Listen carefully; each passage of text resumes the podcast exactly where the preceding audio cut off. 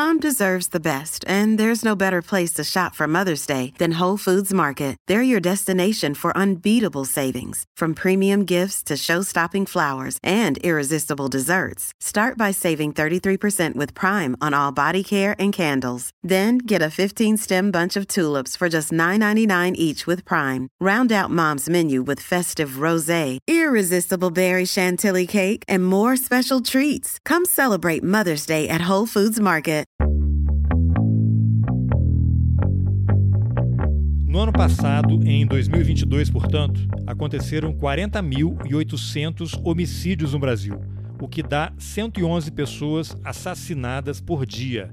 Se a gente dividir esse número por 24 horas, significa que quando você terminar de escutar esse episódio, daqui a uma hora mais ou menos, pelo menos quatro pessoas terão sido mortas. O mais intrigante é que, apesar de termos passado os últimos quatro anos sendo governados por um presidente e generais que fizeram tudo o que estava ao alcance deles para armar a população, para facilitar o acesso a todo tipo de arma, esse número absurdo de 40.800 homicídios é 18 mil menor do que o registrado há cinco anos, em 2017. E como é que isso é possível? Significa então que Bolsonaro e a extrema-direita que ele representa estavam certos? Significa que colocar um revólver na mão de cada brasileiro é a única forma de diminuir a violência? Não, é claro que não. Isso é mais uma das lendas criadas pela extrema-direita para justificar seu delírio armamentista. Para entender que números são esses, eu converso com o jornalista e escritor Bruno Paes Manso, um estudioso da violência urbana e autor do premiado livro A República das Milícias, dos Esquadrões da Morte, a Era Bolsonaro. Eu sou Carlos Alberto Júnior e esse é o Roteirices. Vamos nessa. Bruno Paes Manso, bem-vindo outra vez ao Roteirices. A gente conversou, acho que tem um ano e meio, dois talvez, sobre o seu livro, fantástico livro, A República das Milícias, cada vez mais atual, né? super premiado. Parabéns, obrigado aí por aceitar o convite de vir falar no Roteirices. E eu te procurei ontem, né? Por conta de um texto que você publicou no site G1. O título é Cinco anos depois, 18 mil homicídios a menos. Depois eu vou deixar o link nas informações aqui do episódio, mas antes da gente entrar nesse tema, eu vou pedir para você fazer uma brevíssima apresentação sua para quem não eventualmente não conheça, né, esse vencedor aí do Prêmio Jabuti e tantos outros prêmios e que grandes contribuições tem dado à discussão sobre políticas públicas aí na área de segurança. Legal, Carlos. Um prazer estar aqui. Também tenho acompanhado o Roteirices aí, várias entrevistas demais. Um prazer e uma honra estar batendo esse papo com você. Eu sou jornalista, agora eu sou pesquisador do Núcleo de Estudos da Violência da Universidade de São Paulo. E a gente, há cinco anos, começou essa parceria com o G1 e com o Fórum Brasileiro de Segurança Pública para fazer o um monitor da violência, né? E a ideia era publicar os dados de homicídios com um intervalo mais próximo dos fatos, né? Porque esses os anuários, os levantamentos que vinham sendo feitos até então, até pelo Ministério da Saúde e as compilações da Secretaria de Segurança Pública, demoravam mais de um ano para ser feito. Então a gente muitas vezes ficava discutindo quando saíam publicados coisas que já tinham acontecido, mais ou menos como discutir infla... um índice de inflação do ano anterior. Assim, o monitor da violência tinha essa ideia de trazer os dados em tempo mais próximo do, do que vinha acontecendo para olhar para as políticas de segurança pública e para as dinâmicas criminais de, em tempo real, né, praticamente. E aí é, são cinco anos depois. Esse é o balanço de 2020 2022 que você está fazendo referência, né? Que a gente ah, publicou legal. agora. Bom, então eu vou primeiro compartilhar aqui um vídeo que a gente vai assistir e depois a gente comenta. Você está vendo aí, Bruno? Infelizmente.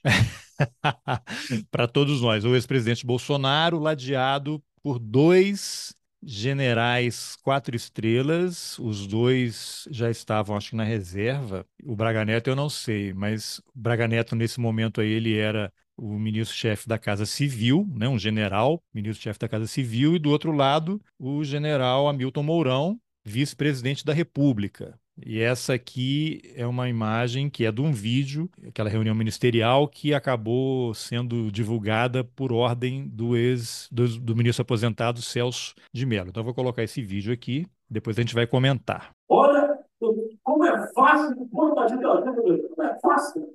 O povo nem já político, governo, pesquisa, de. Que o povo se abre, que a garantia que vai ter um filho da puta aparecer, aí pôr uma ditadura aqui. Que é fácil, facilita. Posta do prefeito, faz um posta do decreto, algema e deixa todo mundo de casa. Se eu tivesse armado, ia pra rua. E se eu fosse ditador, né, eu queria desarmar a população. Todos fizeram no passado tudo que queriam, a população da ditadura. Aí, que a demonstração nossa, que era o Fernando, o Fonton, assim, da pontaria, eu falo, puta do mercado, mas importa. Por que eu estou armando o povo? Eu não quero uma ditadura.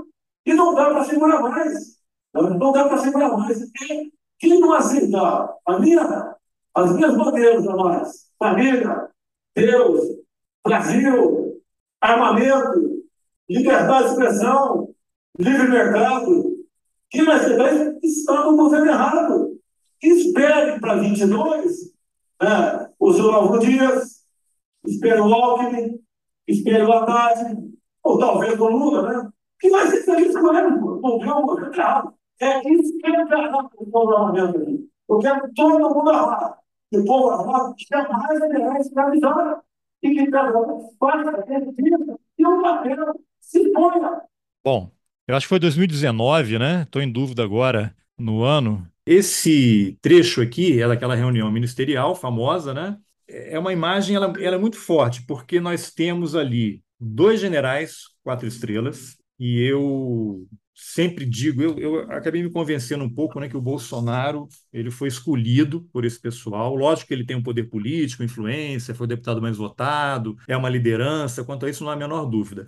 Mas que ele foi operado esse tempo todo por várias pessoas, entre elas esses dois generais que estavam ao lado dele. Se as pessoas observaram, os dois ficam mudos, né? Você tem aí o presidente da República querendo armar a população ele praticamente cita o lema integralista, o lema fascista, né, que é Deus, pátria, família, né, e quer armar todo mundo para não se tornar, o Brasil não se tornar uma ditadura. Fala em livre mercado e o livre mercado que ele entende aí, que é o do Paulo Guedes, nos levou aonde estamos hoje, uma confusão danada. Mas esse vídeo, que é importante a gente lembrar e relembrar sempre que possível, eu coloquei ele aqui para poder te fazer uma pergunta para você analisar, juntando o que está dito ali e o que você escreveu no artigo do G1. Cinco anos depois, 18 mil homicídios a menos. Afinal, quatro anos depois do começo dessa política aí do governo militar, que eu considero um governo militar que terminou, de armar a população, qual é a conclusão? Armar a população diminui a violência diminui homicídios, porque todas as pesquisas mostram o contrário. Né? Inclusive em regiões em que estados nos Estados Unidos que todo mundo gosta de usar como referência, em que a, o acesso à arma é ainda mais facilitado, o número de crimes violentos, homicídios não diminui. Não há uma relação direta. Não sei se tem alguma pesquisa nova mostrando isso. Então, eu te pergunto: é, armar a população é, diminui violência, diminui homicídio, porque é o que a família Bolsonaro diariamente coloca nas redes sociais a aumentar. O Braga Neto falou isso na campanha: armar a população diminui a violência, diminui os homicídios. O que, que você poderia comentar sobre isso, Bruno? Não, aumenta, aumenta como mostram diversas pesquisas, né? Agora, para a gente entender os, o crescimento e a queda de homicídios, é importante compreender que é um fenômeno com várias causas. E muitas vezes, algumas dinâmicas e algumas, alguns processos e coisas que estão acontecendo na sociedade são mais determinantes do que outras. Né? É um pouco a discussão que eu venho fazendo há muito tempo sobre a redução dos homicídios em São Paulo e sobre o crescimento dos homicídios no resto do Brasil, que é um tema que eu acompanho há muito tempo. É, é, a origem das minhas pesquisas é justamente tentar entender essas variações nas taxas de homicídios em São Paulo e no Brasil. Só que, antes de eu entrar nisso, eu só queria fazer uma diferença, que é esse discurso que a gente viu agora, é um discurso, sobretudo, político, né? é um discurso de construção de uma autoridade que aconteceu ao longo desses quatro anos de governo, uma autoridade que se baseia no discurso do conflito e da guerra. O Bolsonaro não se colocava como um representante da sociedade brasileira tentando compreender as necessidades coletivas de um pacto coletivo de pessoas que vivem no mesmo, no mesmo, no mesmo país democrático. Ele se colocava como representante de um determinado grupo que estava em guerra contra outro grupo que estava atrapalhando o avanço do Brasil. Ele construiu esse discurso dos inimigos internos que eram responsáveis pelo atraso. E a partir desse discurso da guerra e do conflito, ele promovia e levava a violência na política. Por isso que o exército e as forças armadas se sentiam tão à vontade na política brasileira nesses tempos, porque era um discurso que via o processo político como um processo de guerra. A gente estava lidando com a desordem provocada pelo inimigo e cabia ao exército, às forças armadas e essas autoridades que assumiram o poder agora vencer esses inimigos e restaurar a ordem, né? Por isso que de alguma forma eles se sentiam tão à vontade ao lado do Bolsonaro falando todas essas bobagens. Agora, para falar sobre a redução e a queda dos homicídios, uma coisa que eu venho debatendo muito tempo, e eu acompanhei em loco, em pesquisa, e conversando, entrevistando matadores, principalmente, falando com pessoas que praticavam homicídio desde o final dos anos 90, quando São Paulo era um dos estados mais violentos do Brasil, o que existia naquela época era, era um processo muito violento nas periferias das cidades, de grupos que, em disputas territoriais, desencadeavam processos de rivalidades e conflitos muito intensos que geravam vinganças e efeitos multiplicadores de assassinatos. Então, assim, um homicídio em uma quebrada podia provocar a reação de um grupo dos amigos e parentes das vítimas, matavam o autor do crime, que lá respondia, matava o autor do crime. Esses processos de, de vingança e esses ciclos de violência, de alguma forma, eram decorrência de um mercado criminal desestruturado e de uma disputa por mercado e por poder nesses territórios conflagrados nas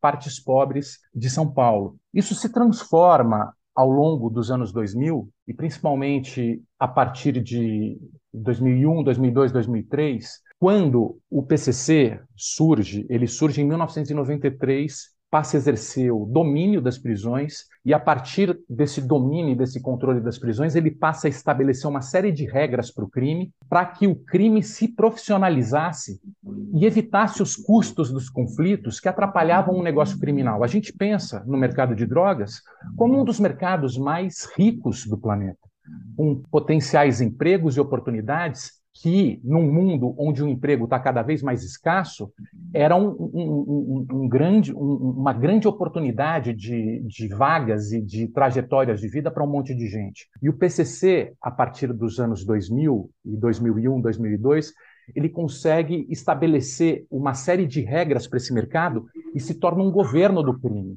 Quando o PCC começa a iniciar esse processo de profissionalização, o crime e o tráfico de drogas em São Paulo se expande. O tráfico de drogas em São Paulo nunca foi tão rico e tão profissional. Acessou os portos, exporta para a Europa, exporta para a África, tenta fazer um canal via África com Europa e Ásia, vende internacionalmente, tem contatos com máfias internacionais, distribui para outros estados. Esse processo de nacionalização do PCC foi possível graças a esse modelo profissional que ele estabeleceu a partir dos anos 2000, que permitiu planejamento e permitiu é, planos de médio prazo que transformou a cena criminal do Brasil. Transformou a cena criminal do Brasil a ponto de outros estados e outras gangues prisionais passarem a reproduzir o modelo do PCC. Hoje, o Brasil tem mais de 50 gangues prisionais espalhadas em todos os estados. Então, o que aconteceu? São Paulo organizou o crime, profissionalizou o crime a partir de uma nova forma de gestão faccional do PCC.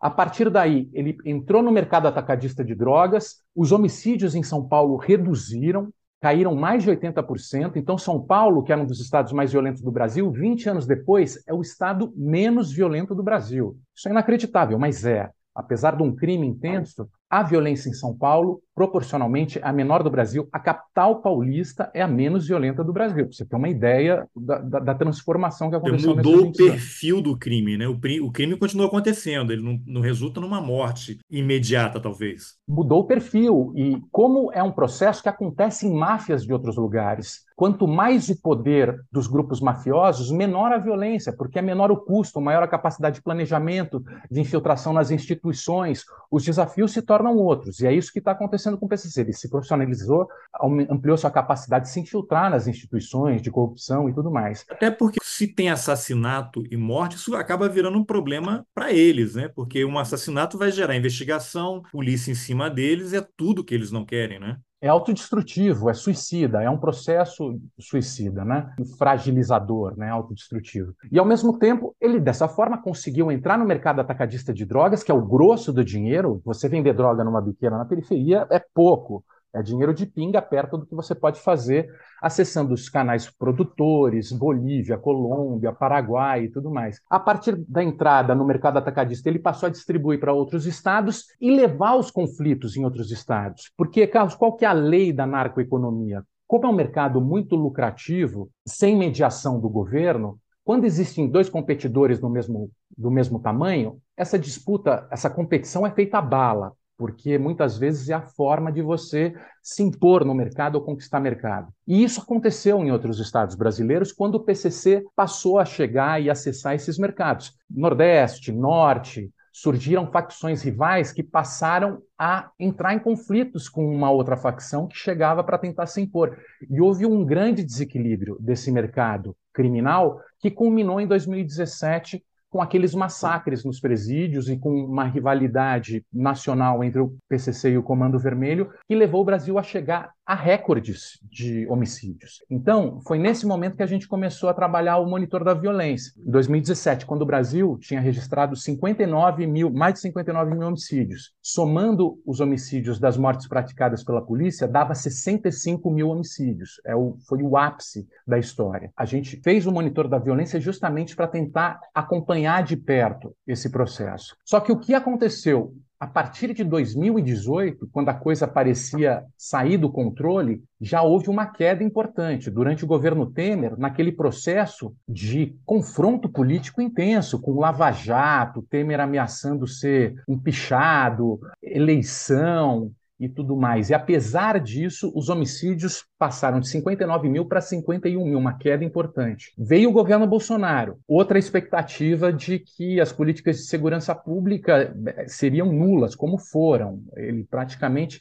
não teve nenhuma política de segurança pública a não ser ampliar a quantidade de armas em circulação. Apesar disso, os homicídios continuaram caindo. Continuaram caindo, cresceram um pouco em 2020, mas ao longo desses cinco anos, contando o governo Temer e no final do governo Bolsonaro, diminuiu de 59 mil homicídios para 40 mil homicídios. Qual é o meu argumento nessa história? E por que, que houve essa diminuição? Quando você aumenta a quantidade de armas, em circulação, o problema principal que acontece são principalmente esses homicídios ocasionais e circunstanciais que acontecem numa briga de rua, por exemplo, quando você está num bar ou quando você está numa balada ou quando você está no trânsito, discute com alguém, uma briga que poderia terminar em soco acaba em morte. Né? Então, aumenta a chance de, de um desenlace fatal nesses casos. Vamos citar dois exemplos recentes. O caso de Sinop, em que dois caras perderam no jogo de sinuca,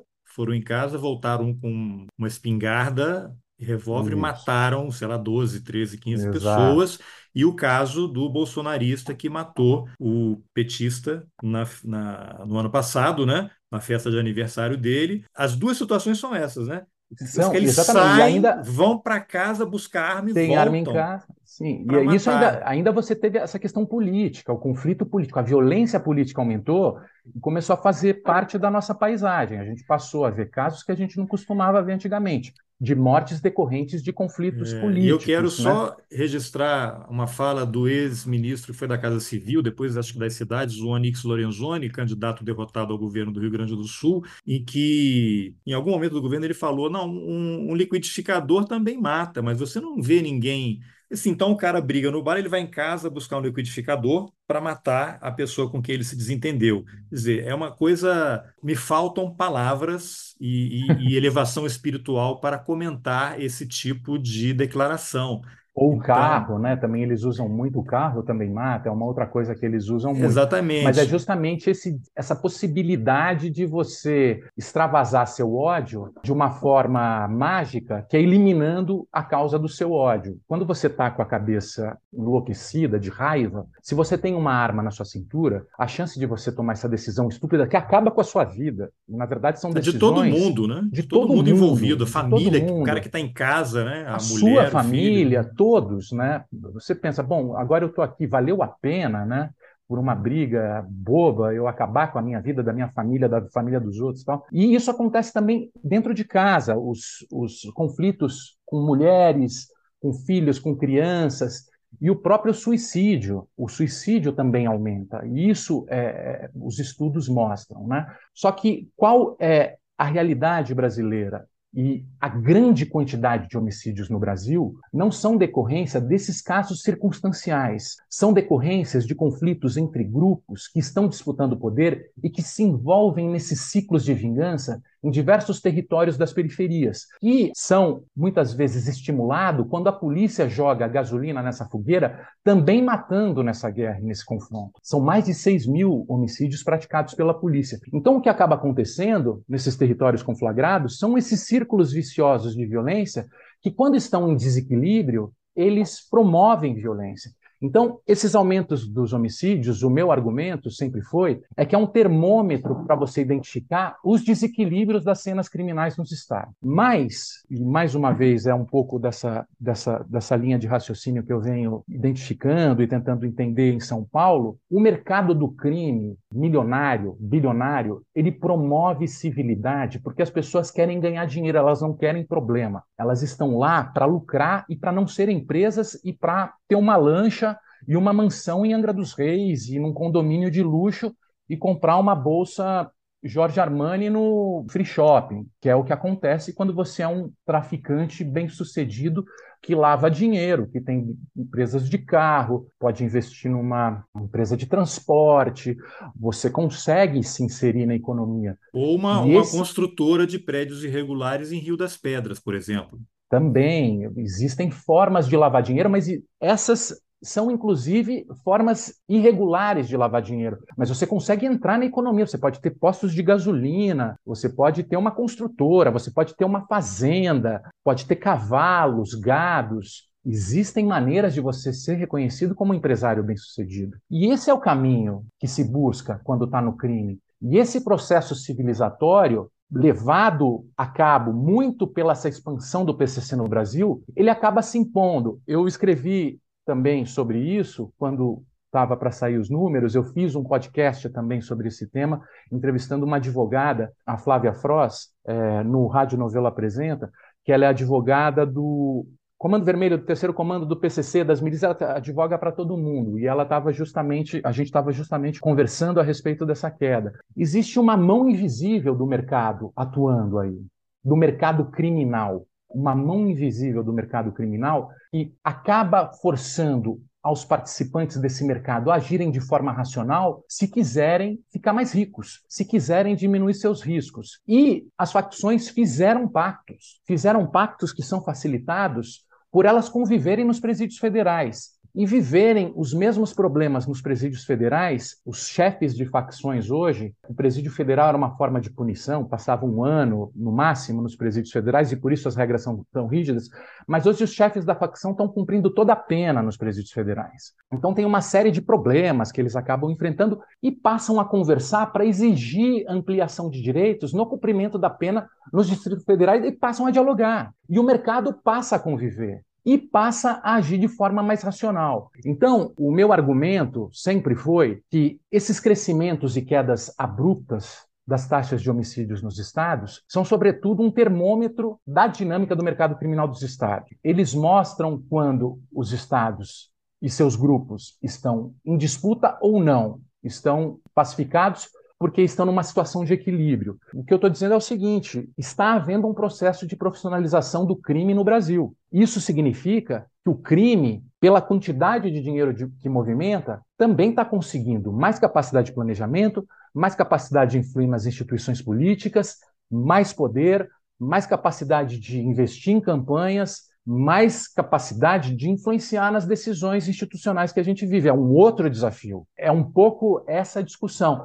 Agora, o Bolsonaro diz, e o argumento dele é que uma população armada ela vai diminuir a vontade ou a ousadia do ladrão de roubar a pessoa, porque ele vai temer fazer um assalto para evitar o risco de ser morto, porque a pessoa vai estar armada. Só que isso é completamente equivocado e errado, porque menos de 5, de 2 a 3% dos homicídios no Brasil são latrocínios, é, roubos seguidos de morte. É uma minoria absoluta dos homicídios no Brasil. Então, você falar que os homicídios estão caindo porque diminuíram os latrocínios não faz o menor sentido. Então, por que que, apesar das armas em circulação terem aumentado, e por que, apesar desse crescimento que as armas da maior quantidade provocam, os homicídios estão caindo? Era essa a minha pergunta. Bruno, antes de você responder essa pergunta que você acabou de fazer, que é o título do texto lá no G1, eu vou colocar um outro vídeo aqui que tem a ver com algo que você já falou para a gente comentar.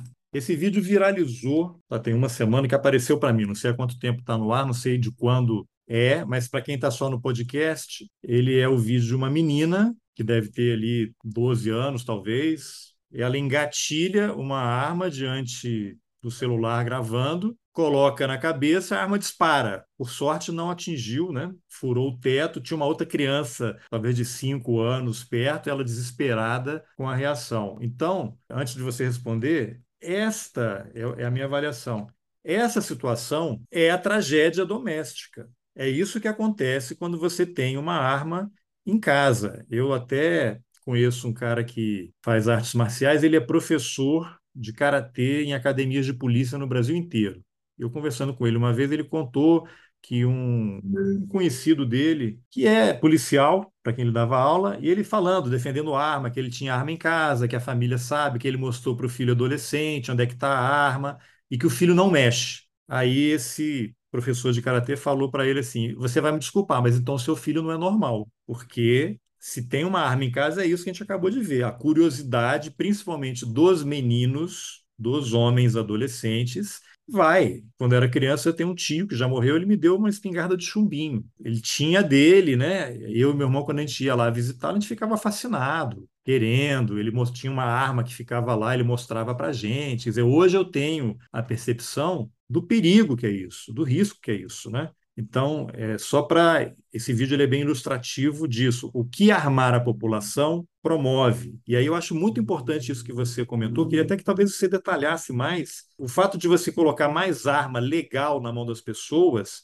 não significa que o crime vai diminuir. Esse resultado aí tem as explicações que você está dando, mas você colocar mais arma na mão de pessoas que vão adquirir de forma legalizada vai aumentar isso. Suicídio criança morrendo, brincando, briga de trânsito, marido matando a mulher em casa. Aliás, eu nem vejo, não tem relação, é, informação, deve ter um caso ou outro.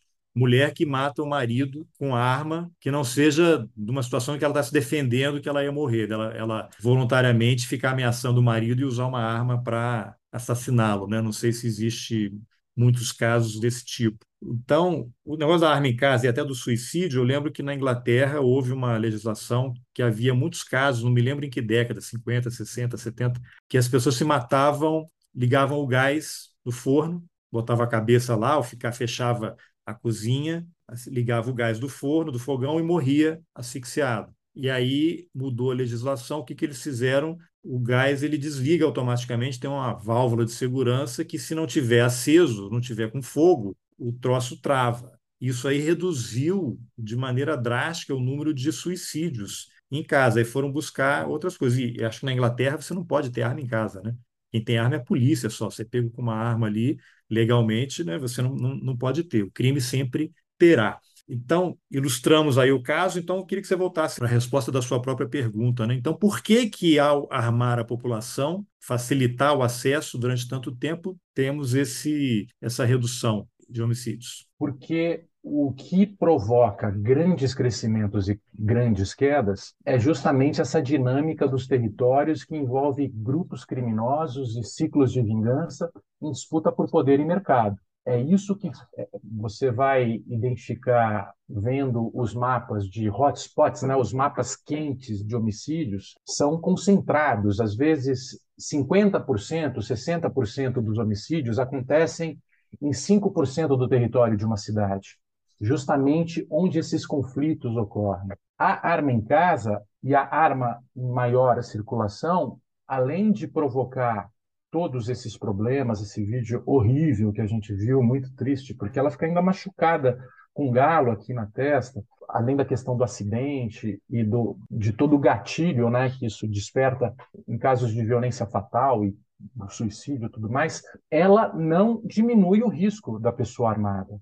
Pelo contrário, ela aumenta o risco de morte de quem está armado. Isso a gente acompanhou, eu acompanho esse tempo, há muito tempo esse tema. Inclusive, quando havia uma flexibilização maior das armas, o que acontecia é que as casas com armas dentro eram mais visadas pelos ladrões, que roubavam as armas e essas armas muitas vezes acabavam sendo usadas no mercado ilegal, produziam uma série de homicídios. Eu acompanhei uma história de uma arma que foi roubada numa mansão no Morumbi nos anos 80 e a gente acompanhou o caso de seis homicídios depois que ela foi roubada dessa casa. Da mesma forma, existem estudos, por exemplo, feitos sobre esse tema, tentando identificar a quantidade de policiais vítimas em casos de latrocínio. Como os policiais andam armados por causa da profissão e mesmo quando estão é, na rua, pelo risco de ser identificado como policial e ser morto, é uma profissão muito tensa e difícil. Os policiais andam armados em maior proporção do que, do que os paisanos, os civis, né, como eles chamam.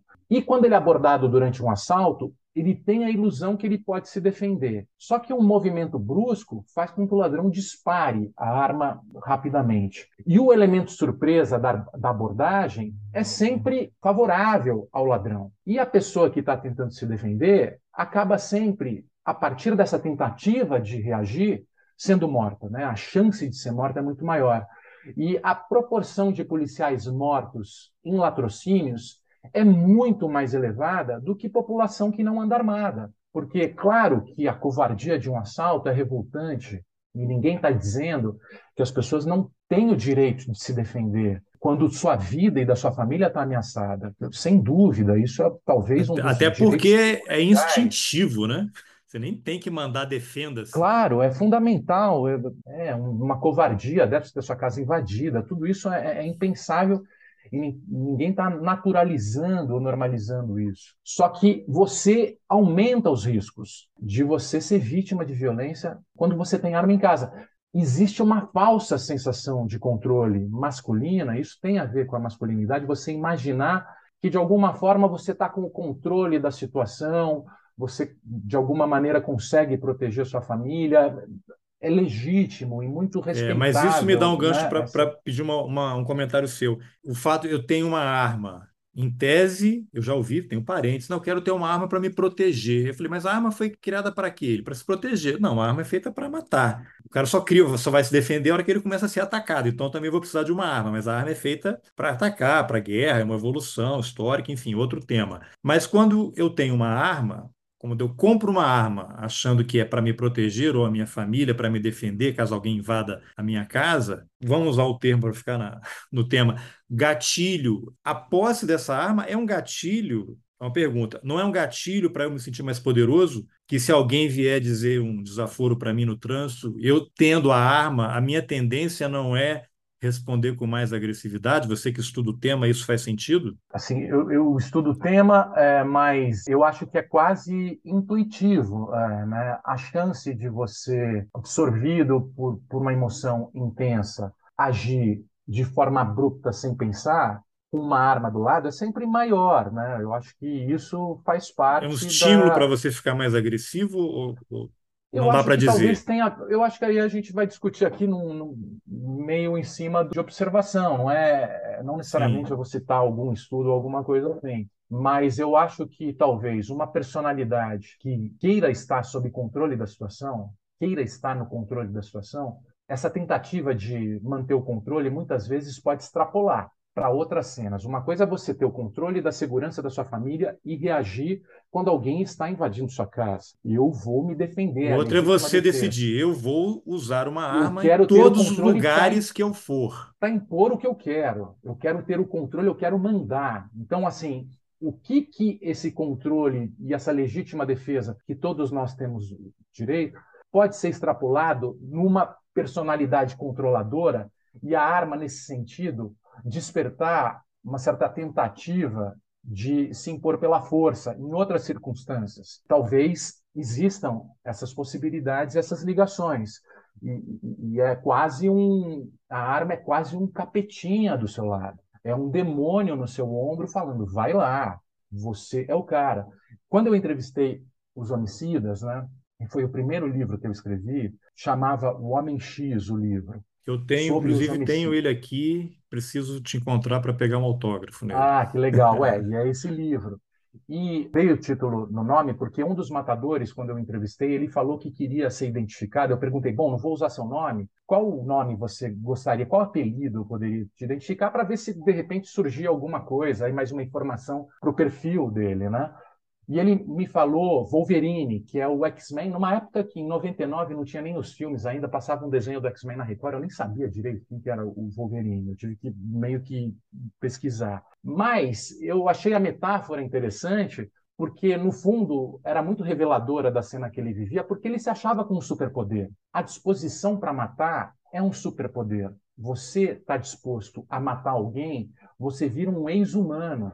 Você vira um X-Men, você vira um super poderoso, quase um humano evoluído, né? Como os X-Men são, com um poder maior do que aqueles que não admitem é, você tirar a vida de alguém. Você ter essa disposição para se fazer obedecer usando a força te torna uma outra personalidade uma outra relação social, né? Então, eu achei muito interessante essa ideia que ele fazia de si próprio. Eu não sei, enfim, não digo que é uma ideia que ele fazia de si próprio, mas o fato dele ter sugerido esse apelido, que na verdade um matador ou alguém que se dispõe a usar a violência no convívio social, ele tem um superpoder e você fica sujeito a tiranias ou a tiranos no seu convívio mesmo, porque alguém que está disposto a usar ou impor sua ideia ou sua vontade, pela violência pode ser armada, mas pode ser outras. Existem outras formas de violência, pessoas tiranas e pessoas que não estão abertas ao diálogo,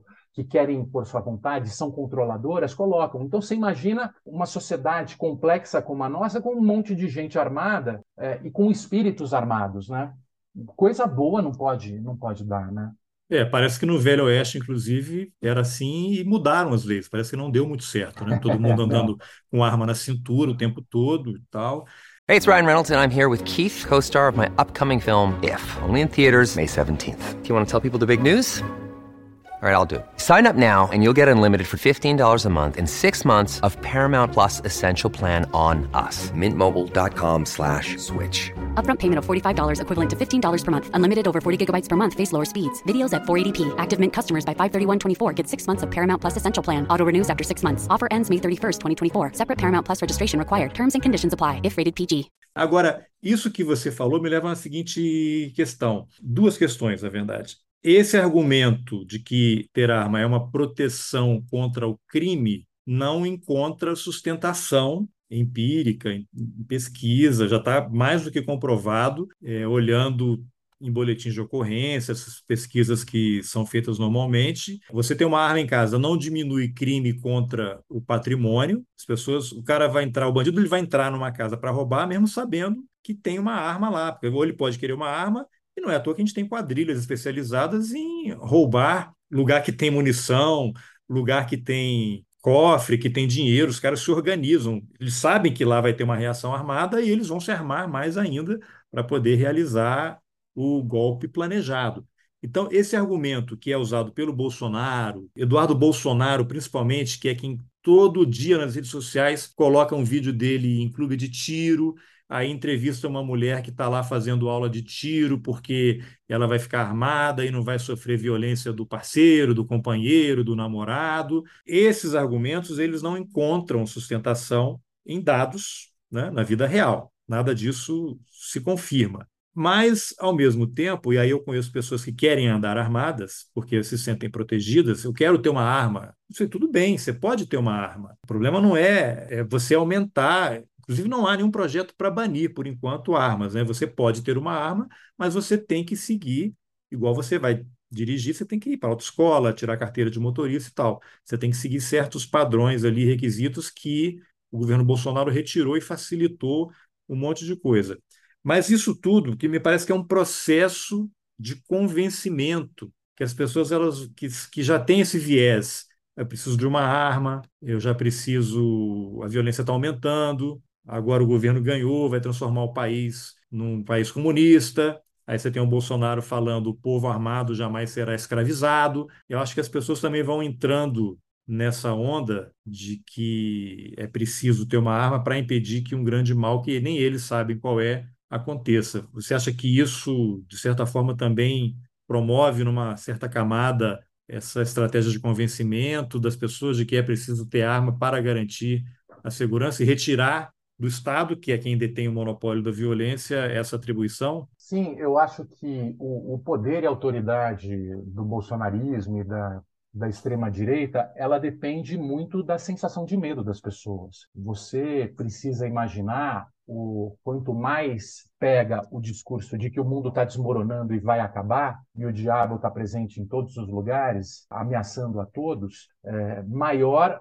a capacidade de você seduzir pelo discurso do ódio contra essas pessoas que te ameaçam, ou contra tudo que te ameaça, e pelo discurso da guerra. Então, você começa a provocar medo e falar que a sua sombra é uma ameaça permanente, que a sociedade está vulnerável, que todos precisam se armar, para trabalhar com esse medo e, ao mesmo tempo, direcionar a ação para os bodes expiatórios que te causam essa sensação de vulnerabilidade. E aí você tem um discurso de autoridade que direciona e, e dá rumos políticos para esse sentimento de, de abandono que as pessoas têm. Então, faz parte da estratégia. Você não é o representante da vontade popular democraticamente eleito. Você faz parte de um novo tipo de política que depende da, sua, de, da construção da sua autoridade, de identificar inimigos internos para combatê-los, porque são esses as causas dos seus medos, do seu fracasso, da sua vida sem graça, do seu sofrimento cotidiano e tudo mais. Então você consegue seduzir pelo medo e pelo ódio, por sensações. Então você está o tempo inteiro trabalhando isso e ao mesmo tempo direcionando para os seus alvos, direcionando para os seus alvos. Então você vai armando a população, o mundo está acabando e os culpados são esses. E aí você tem um discurso muito sedutor, que a gente vê aqueles velhinhos de 55 anos largando sua vida para trás e indo usar a privada do Palácio do Planalto para esfregar um monte de coisa na parede, uma coisa assim que você fala, de onde surgiram esses malucos que não existiam cinco anos atrás? Então você tem justamente essa capacidade de trabalhar com a emoção das pessoas e fazer um discurso muito sedutor, político, um discurso político sedutor, dando rumos, dando é, objetivos. É, e tem é, teoria da conspiração, QAnon, aí você é um balaio com teorias infernal. da conspiração, com, com apocalipse, com o fim do mundo, com o, conspirações internacionais, e aí vai. É, eu só achei estranho você falar um velhinho de 55 anos. Eu tenho 53, cara. Você... Eu tenho 50, eu tenho 52. Pô, pô você, daqui a pouco eu a gente está lá. Você sabe que ontem, quer ver? Ó, vou, vou te ler uma mensagem aqui que eu recebi ontem, depois que eu escrevi esse texto do G1. Manso, li seu artigo de hoje no G1. Senti a mais profunda vergonha ao ler. O senhor é fruto de um jornalismo ultrapassado, de idosos drogados e hippies em suas análises e desejos não se encaixam mais na sociedade atual. A decadência é seu futuro. Até mais. Não Nossa, me, que, não, que me colocando fora da. Gentil. Eu, achei bem articulado, até um xingamento, eu achei interessante esse é, Eu acho que deve ser aquele GP chat lá, não tem agora pode esse negócio pode tal. É, Você ofender jornalista, criou e te mandou esse velho, negócio. Tá? Velho, velho, é, é, idoso e tal. Agora, é, uma coisa que eu acho interessante para a gente abordar, se qual é o papel do Exército em particular nesse processo que aconteceu nos últimos quatro anos, e aí eu volto àquela imagem do vídeo do início aqui da nossa conversa, o Bolsonaro ladeado por dois generais quatro estrelas, mudinhos, sendo que o Exército agora está mudando, mas o Exército ele tinha a responsabilidade de fiscalizar armas de determinados calibres, de uso específico de exclusivo das Forças Armadas, e no ano passado o Exército parou de fazer a fiscalização. E aí eu não sei por quê. Não faz sentido um argumento de falta de recursos, mão de obra, é uma coisa que eles sempre fizeram. O contingente das Forças Armadas é aquele, eles têm a rotina, eles são disciplinados, eu tendo a acreditar, não é nenhuma acusação aqui, é uma convicção, né? já que agora você só precisa ter convicção né? para condenar, não precisa de provas mais de algum tempo. Então, a minha convicção é de que eles estavam cumprindo ordens de alguém. E me surpreende muito que ainda, bom, no governo anterior não, jamais haveria investigação. Mas agora eu não sei, o Ministério Público Federal, o Ministério Público Militar, qual é a sua avaliação? Deveria haver uma apuração de responsabilidades, porque você deixar de fazer o seu dever, cumprir as suas atribuições legais no serviço público, isso é, é, complicado. Você tem punições. Mas a pergunta toda é se você acha que houve responsabilidade do, das Forças Armadas em geral e do Exército em particular nesse processo todo aí de armar a população? Do ponto de vista burocrático e dos trâmites e do trabalho de fiscalização, eu acho que precisaria ver como é que isso se desencadeou, uma investigação, né, para saber até que ponto foi incompetência, que também não, o que a gente tem visto de, de incompetência no Exército, nas Forças Armadas, é um, um absurdo, ou uma fé, claro, isso depende, de, eu acho que precisaria saber um pouco mais de perto, mas é inegável do ponto de vista do discurso e da política, né? como eles eh, se aliaram a esse discurso armamentista, com todos os riscos que a sociedade passou a correr, inclusive de fortalecimento das facções criminais. O que a gente viu acontecer nos CACs é que os CACs se tornaram vendedores de fuzis para grupos criminosos, para facções, para milícias, para PCC, para Comando Vermelho. Claro, não estou generalizando, mas foram diversos casos, pela quantidade de armas possíveis. Não, sem então, falar nos golpes, né? O cara, o CAC aumentou a capacidade de compra, né? A autorização para compra, e ele ia lá e, e, fazia um BO, boletim de ocorrência, ó, foi assaltado, roubaram tudo, e ele passava Sim. a ter direito e descobriram que, na verdade, ele não tinha sido roubado, né? Era um CAC laranja. Sim, exatamente. Foi uma grande quantidade do que foi identificado. Agora, você imagina o que, que isso deu de lucro e enriqueceu os senhores da guerra, que faz parte da política e da economia brasileira. Muita gente ganha dinheiro com o medo e com as empresas de segurança, com a sensação de vulnerabilidade das pessoas, com armamentos pesados em empresas privadas. A indústria do é uma medo. economia muito importante. A indústria, indústria do, medo, do medo, a indústria da guerra.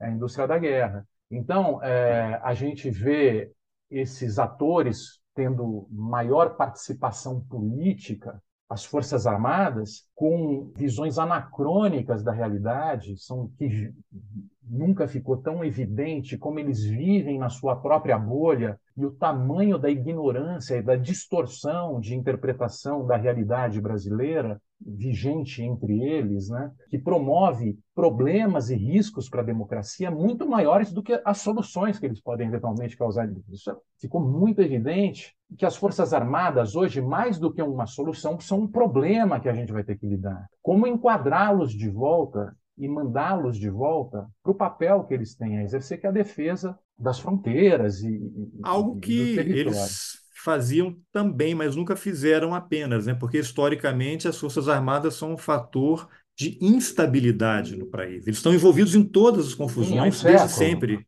Há um século, há um século. E até hoje a gente não conseguiu enquadrá-los. Então existe um papel do Congresso, inclusive o Raul Jungmann fala bastante sobre isso, né? Da, das instituições, inclusive do parlamento, enquadrá-los e falar o que eles podem e o que não podem. Bom, você ter um general da ativa atuando no governo é absurdo, porque eles não são agentes políticos, não pode. Então, deixa o exército se ele quer exercer um cargo político. E foi o que aconteceu. Então, tem uma série de coisas, ou mesmo se manifestar no Facebook, tem uma a polícia. Não, e usar general fulano de tal, coronel fulano de tal nas redes sociais. Exatamente. Você tem uma série de controles aí a serem estabelecidos para a gente reduzir os danos desse problema que vem sendo causado há um século. Né? Então, isso ficou muito evidente ao longo desses quatro anos. O tamanho da cabeça, ou a distorção mental que existe pelo fato deles viverem dentro de uma bolha, estudarem com professores que enxergam o mundo dentro de uma única bolha, que não permitem que eles convivam com os civis, né? Eles, é, eles vivem naquele mundinho à parte, né? Como você tem discutido aí nos programas. É, é, a bolha, né? A bolha militar. A bolha militar e da educação a família militar, militar, né? A Eles família convivem né? só com militares a vida inteira desde criança e não conseguem lidar. Tem até o livro depoimento do General Vilas Boas, né? Que ele tem uma frase que ele deu o depoimento ao Celso Castro FGV. Foi praticamente com 50 anos que o Vilas Boas começou a conviver com os civis quando ele foi fazer os cursos de aperfeiçoamento, eles pensam diferente, têm um modo de pensar diferente. Dizer, a própria dificuldade dele de lidar com o universo fora daquela bolha. Ele passa a vida, o militar ele passa a vida obedecendo, até que ele, ele vai sendo promovido, aí ele vai ganhar um, um, um quinhão ali em quem ele pode mandar e vai obedecendo. Então, a cada promoção, ele vai ganhando mais poder e mandando em mais gente mas ele conta até a hora que ele vira lá o comandante, sei lá, e responde só ao ministro, ao presidente da República, mas é isso, ele aprende a, a obedecer até a hora que ele começa a mandar. É, pois é, ou seja, eles criaram a bolha muito antes das redes sociais, né? E conseguiram se isolar, viver naquela ilhazinha antes das bolhas sociais. E não é à toa que o livro A Verdade Sufocada do Ustra é um sucesso entre eles. E o Ustra é um herói para essa geração que está no poder e para o próprio Bolsonaro. Faz toda uma análise a partir dessa teoria da conspiração de, uma, de um século onde eles estão numa guerra cultural contra o comunismo. E a guerra cultural é que eles precisam vencer agora. Então, é, esse discurso da guerra híbrida e tudo mais foi sendo construído há, há, décadas, né? vem sendo construído há décadas, e hoje dialoga e dialogou com um maluco que assumiu a presidência da República. Então, é, é, é, é algo que precisa ser repensado. Essa forma de educação, porque, enfim, você tem os conhecimentos técnicos, e aí nos diversos é, nas diversas entrevistas que você vem fazendo, vem debatendo justamente esse tema. Uma coisa são os conhecimentos técnicos relacionados à guerra.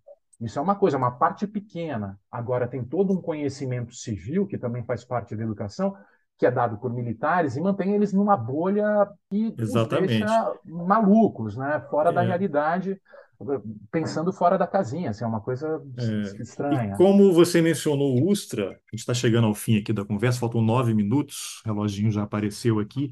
Eu vou só colocar um outro vídeo aqui, porque você mencionou o Ustra. Para quem está só no podcast, esse vídeo ele é em inglês, tem, tem legenda. É uma entrevista que a Deutsche Welle fez com o então vice-presidente e general Hamilton Mourão. Vou até baixar o som e eu vou meio que traduzindo aqui.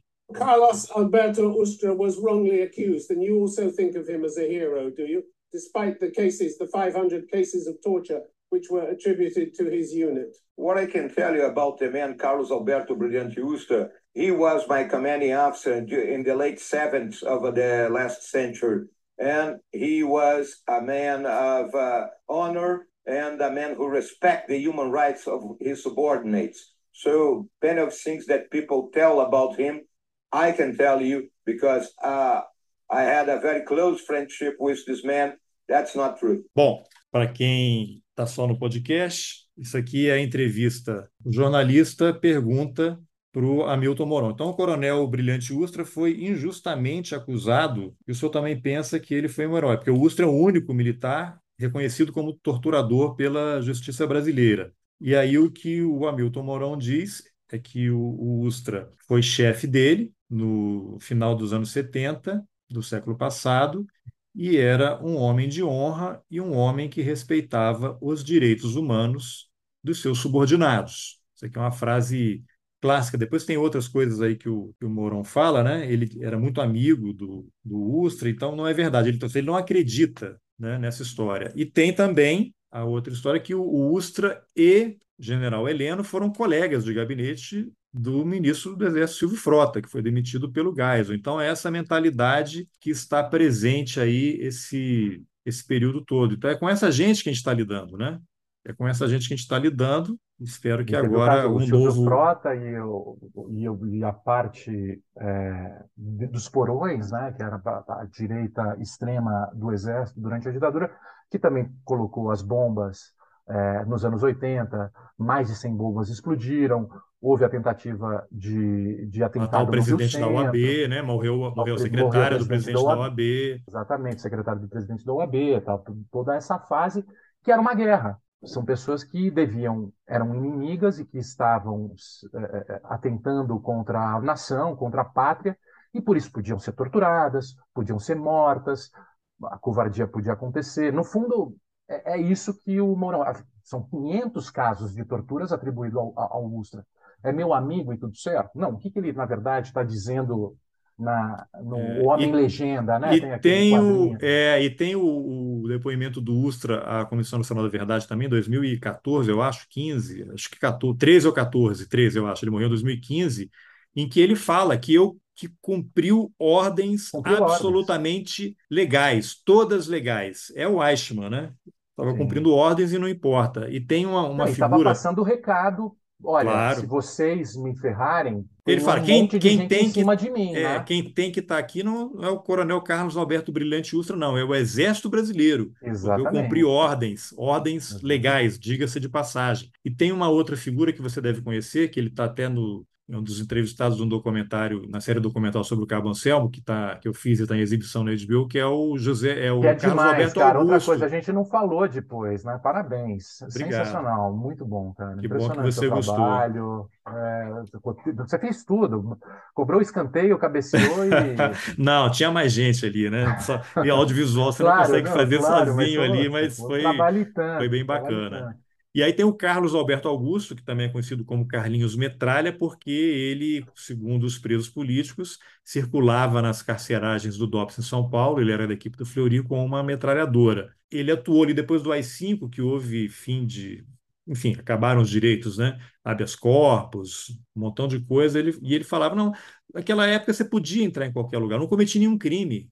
Eu não tinha, eu não precisava de autorização, eu podia fazer o que eu quisesse. Então, eles têm essa mentalidade e, e tudo bem para eles. Bom, mas, Bruno, faltam aqui quatro minutos para a gente encerrar, que você tem outros compromissos aí. Eu queria que. Primeiro, também quero te parabenizar, porque você participou daquela série, também está na HBO, somos colegas de HBO, de certa forma, né? Sobre o PCC, né? Você foi entrevistado lá, e uma outra que está no Canal Brasil, que é sobre jogo do bicho, né? Como é que o jogo do bicho avançou e você foi entrevistado lá com outras pessoas. Muito bacana, cara. Parabéns, uhum. parabéns. E você, a última vez que a gente conversou, você estava ou ia começar a escrever um livro sobre um evangélico criminoso que se converteu. Não sei se é esse o livro que você está terminando. Se você pode dar algum spoiler, falar o que, que é ou, ou ainda é segredo. Tô...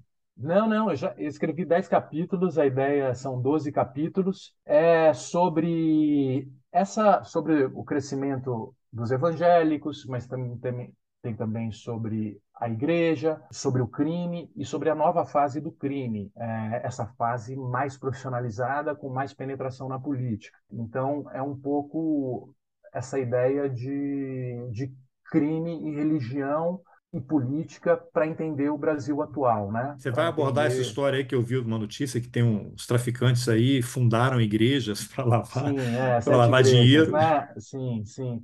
Sim, vou, vou, vou, abordar também. Vou abordar também. Faz parte do. Faz parte tá no escopo. Do, do escopo, é. Mas... Ah, legal. Então, Olha, agradeço muito a sua entrevista. Já fica o convite aqui, já tem data para lançar, previsão pelo menos? Se eu conseguir cumprir os prazos, a ideia é sair no segundo semestre desse ano. Pô, que beleza, muito profícuo é. aí, você prolífico. É, legal, parabéns. Aí fica o convite para a gente conversar sobre o livro quando tiver feito o Com lançamento. Certeza. Espero que você venha lançá-lo aqui em Brasília. E obrigado pela entrevista, Bruno. Prazer. Bom, essa foi a entrevista que eu, Carlos Alberto Júnior, fiz com o jornalista e escritor Bruno Paes Manso. Se você também está convencido de que mais armas só provocam mais violência, compartilhe esse episódio com quem ainda acha que armar a população é a solução para os nossos problemas. Não é.